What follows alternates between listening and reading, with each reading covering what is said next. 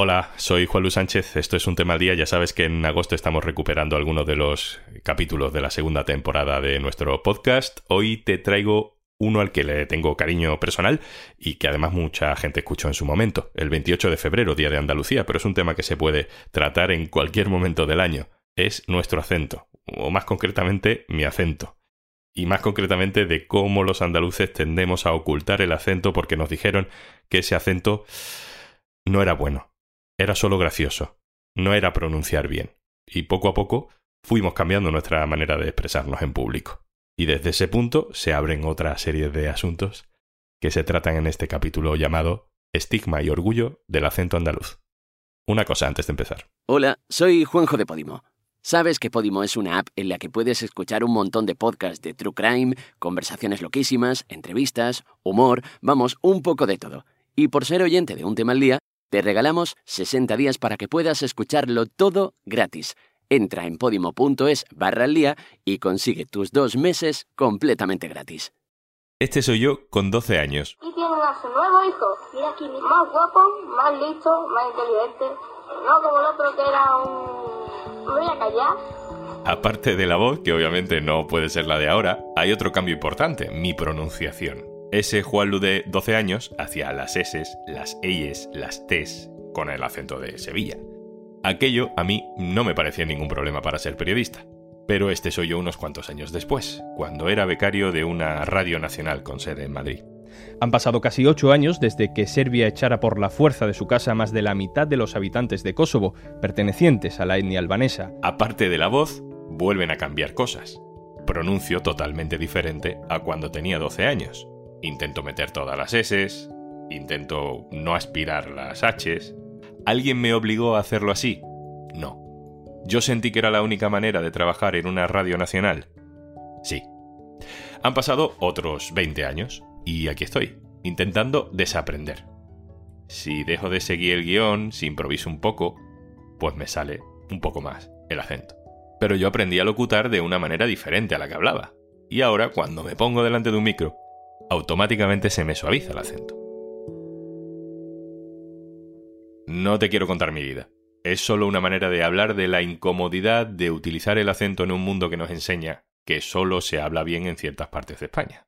¿Ves? Me vuelve a salir el acento. No soy el único al que le pasa. Hoy te traigo tres ejemplos. Una ministra que ha sido portavoz del gobierno, una actriz que está cansada de fingir el acento y un presentador de televisión que presume de raíces. Hola Juan Luz, soy María Jesús Montero. Yo estoy súper orgullosa de mi acento algunas veces se escuchan comentarios o críticas que son ofensivos, no para mí en persona, que yo no me los tomo a nivel particular, sino que pueden ser ofensivos para el conjunto de personas que hemos nacido, que no hemos criado, que hemos estudiado en Andalucía, porque se asocia pues con el analfabetismo, que no sabemos hablar, que eh, por tanto somos personas que no tenemos nada que aportar a la vida pública, a la vida política. Hola Juan Luz, soy Aisha Villagrán. Hombre, yo creo que cuando se te manda todo el rato el mismo mensaje de que, bueno, el acento andaluz se relaciona con no hablar con propiedad, con el analfabetismo, con un nivel cultural bajo, con no, al final quieras que no, terminas acomplejándote. Hola Juanlu, soy Roberto Leal. Eh, verdad que al final mi acento no es el mismo que hace 20 años porque yo llevo ya 13 años fuera también, pero sí que me siento comodísimo y creo que esto antes sí que te marcaba y nosotros mismos teníamos mucho prejuicio, ¿no? Y, de alguna forma incluso nos autoimponíamos esa búsqueda del acento neutral, cosa que, yo siempre digo que para mí no existe, ¿no? Para mí no, no existe un acento de referencia. Los ejemplos de hoy son andaluces, pero seguro que a murcianos o a canarios también les suena este tema. Llegar a Madrid o a Barcelona y sentir que algo no encaja. Yo veía como algunos compañeros se reían del acento de otros periodistas que intervenían desde Las Palmas, desde Huelva o desde Badajoz. Sobre todo al inicio, sí que cuando noté, cuando trabajaba en informativo, que, de alguna forma sí que se me pedía que, que, abriese más la boca. Ya no era cuestión de acento, era cuestión de articular, ¿no? Para un informativo nacional, que era donde estaba entonces, me pedían que hablase más lento y que articulase más.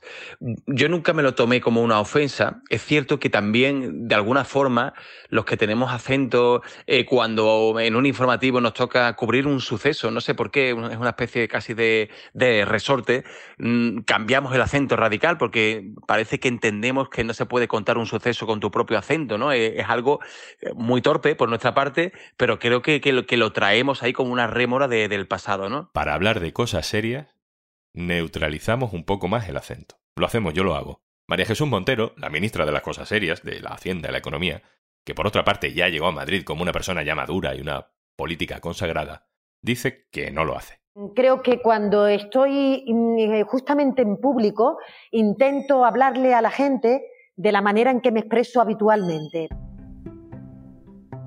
y siempre he intentado ser empática y a mí me sale solo que cuando soy empática me expreso como si estuviera en la mesa de camilla de mi casa. Y por tanto creo que incluso cuando públicamente eh, estoy en la mesa del Consejo de Ministros, eh, el acento hasta se me agudiza porque intento dirigirme a la gente que me está escuchando y lo hago en el tono que habitualmente hablo. Yo nunca he disimulado el acento. Eh, cuando le hablo a la gente como si estuviera hablando con mi madre, pues me sale justamente pues el tono que utilizo con ella, que suele ser el que estoy empleando en este momento. Aisa Villagrán es una de las protagonistas de una de las series del momento, La chica de nieve, y la hemos visto en Vida Perfecta o también en Los Márgenes. Lleva 20 años trabajando y se ha encontrado de todo. Pues mira, yo cuando llegué a, a, Madrid con 20 años y empecé a estudiar, lo primero que me dijeron para acceder a las pruebas, a los castings, fue que me tenía que quitar el acento andaluz, porque, bueno, al final sí que para cierto tipo de historia es necesario y sí que entiendo que sea necesario. Por ejemplo, si es una historia ambientada en Madrid donde yo tengo que hacer de hermana o de hija de alguien que esté aquí, pues es un poco raro que cada uno hable en un acento diferente. Me costó muchísimo trabajo al principio porque yo solamente me lo quitaba para hacer las pruebas cuando me di cuenta que en realidad, al ser algo que la lengua es un músculo, tienes que ir ejercitando. Entonces empecé a hablar eh, con un castellano más neutro en mi vida cotidiana. Lo cual a veces, por ejemplo, a la hora de hablar con mi hermano me daba muchísima vergüenza. O por ejemplo con mi propia familia cuando me llamaban por teléfono, porque no me sentía yo. Muchos andaluces tenemos clavada en la memoria a la Juani. No me prometan nada. Ya no me prometan nada. Yo. Yo quiero que lo dejemos. Tiempo, yo qué sé. La Juani era una empleada de hogar. Nadie la llamaba así, pero bueno, en la serie Médico de Familia. La actriz, Luisa Martín, es de Madrid, pero la Juani tenía acento andaluz. El andaluz es un acento que se relaciona en el audiovisual siempre con un tipo de personaje de, bajo nivel cultural o con la criada o, sin ánimo de discriminar, por supuesto, a este tipo de personajes, pero no siempre tenemos que hablar en andaluz los personajes que, quiero decir, existe eso, pero también existe lo otro. O sea, te pongo un ejemplo. Yo tengo una amiga andaluza de 50 años que hace no mucho hizo un personaje que era una jueza y el director le dijo que se quitara el acento y que quería una mujer amargada como si se acabara de divorciar. ¿Por qué en el imaginario de esa persona, una señora de 50 años, tiene que estar amargada por haberse separado? Como que se relaciona la menopausia a estar amargada y por qué una jueza no puede tener acento andaluz. Los primeros días de hacer este podcast, parte de mi familia me dijo que qué bien, que estaba muy bien, pero que por qué hablaba sin acento. Y esos mismos días, otra gente que no era andaluza me decía, oye, qué bien que metas el acento así naturalmente en el podcast, ¿no? Estamos en tierra de nadie. Yo en realidad mm, me di cuenta de todo esto a raíz de una conversación con una amiga mía periodista que me escuchó en la radio y me dijo, me ha dado pena escucharte, que hablabas bien, pero te has quitado el acento. Y yo me puse a la defensiva, le dije, bueno, es que llevo ya 24 años en Madrid y quieras que no, al final se te suaviza un poco el acento. Y creo que ahí ya se abre otro melón, que es el de la exposición. Porque es muy difícil ser tú misma 100% en una entrevista, ¿sabes? Digamos que si me quito el acento me pongo más en modo trabajo, como más en modo personaje público. Nuestros tres ejemplos de hoy están en realidad ya muy asentados en lo suyo, son personas de éxito en sus respectivos sectores. Desde esa posición es más fácil relajarse con el acento. Yo a día de hoy te puedo decir que no tengo ningún tipo de problema. En mi programa, por ejemplo, en Pasapalabra, el acento que, tengo en el, rosco es mm, completamente plano para que nunca, jamás se pueda decir ¿no? que, me he comido nada ni que he puesto nada de más. Pero sin embargo, en el resto del programa o cualquier otro programa que hago, hablo con total naturalidad. Yo acabo de hacer una serie que se llama La chica de nieve que ha sido eh, top 1 en el global de Netflix, que la ha visto, han, han visto hasta en Wisconsin, y hablamos en andaluz y se nos entiende perfectamente, pero perfectamente, y hablamos en andaluz. Y no se entiende muy bien por qué si voy a hacer una abogada no me dejen hablar con mi acento. O que no sea extraño que me ha pasado de hacer una peli que mi compañera también era andaluza y podríamos haber hablado perfectamente con acento andaluz, pero se nos pidió que se nos quitara el acento. Y esto pues eh, me gustaría que se empezara a cambiar yo también recordaba, por ejemplo, a Celia Villalobo, que nunca, eh, tampoco eh, todo lo contrario, disimuló su acento. Me acuerdo de Madalena Álvarez, me acuerdo de muchas personas que eh, clásicamente han sido criticadas también por ese, por ese acento. De esto no se libra nadie y, por tanto, todas juntas y todos juntos tenemos que hacerlo, pero particularmente las mujeres, porque se es un poco más duro cuando justamente somos las mujeres las que empleamos esta manera de hablar, esta forma de sentir, esta manera de expresarnos y, ¿por qué no decirlo?, cómo ha sido la historia del pueblo andaluz, que ha sido una historia que merece la pena permanentemente recordar para superar todos los obstáculos que nos hemos encontrado. Así lo expresaba en una entrevista precisamente con Roberto Leal, el humorista Manu Sánchez. Y yo creo que el único gran problema que tenemos en Andalucía es que somos pobres. Entonces el acento tenemos que, corregirlo porque es acento de pobre. Porque el acento y la Z puede hacer pensar a la gente que mis abuelos recogían aceitunas o que recogían algodón. Quieren que renunciemos o que nos sintamos culpables por la Z, por el seseo, por acortar las palabras, por abrir las vocales en Córdoba, en Granada. Es más, yo creo que si arreglamos que Andalucía deje de ser pobre, eh, de momento, de momento ponemos la Z, la Z de moda. Elena Álvarez Mellado, hola. Hola, ¿qué tal? Elena es lingüista, es profesora de la UNED, colabora en el diario.es sobre estos temas. Elena, ¿por qué nos pasa todo esto? Eh, pues creo que tenemos un cierto problema en España con lo que llamamos los acentos, con las variedades lingüísticas. Eh, existe, para empezar, una creencia que la gente cree que hay algunas personas que tienen acento y otras que no tienen acento. Y eso no es verdad. Lo que existe es un abanico muy amplio de acentos, de variedades, eh, y de la misma manera que alguien habla con acento murciano, otros hablan con acento del Río de la Plata, y otros hablan con acento chileno, y otros hablan con acento gallego. Pero no hay una forma que sea deseable y que, haya algo inherentemente lingüístico en ello que lo haga mejor. Elena, tú como experta supongo que observas mucho, ¿no? Este fenómeno de forzar, suavizar el acento para neutralizarlo, ¿no?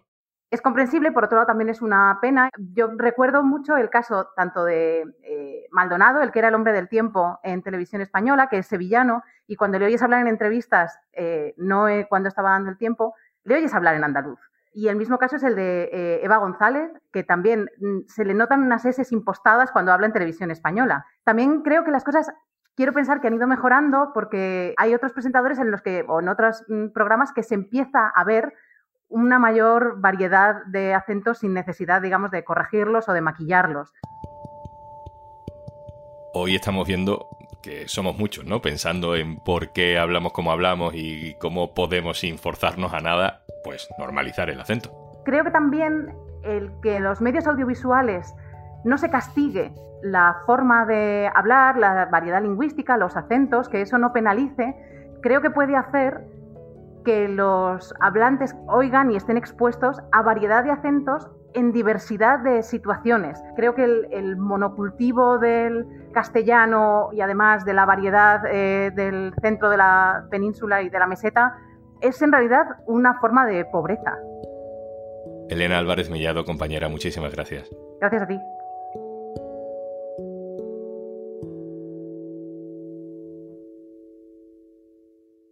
Antes de marcharnos... Espero que ya sepas que si entras en podimo.es barra alía, te registras en Podimo y te descargas nuestra app, tienes acceso a todos nuestros podcasts y audiolibros gratis durante 60 días.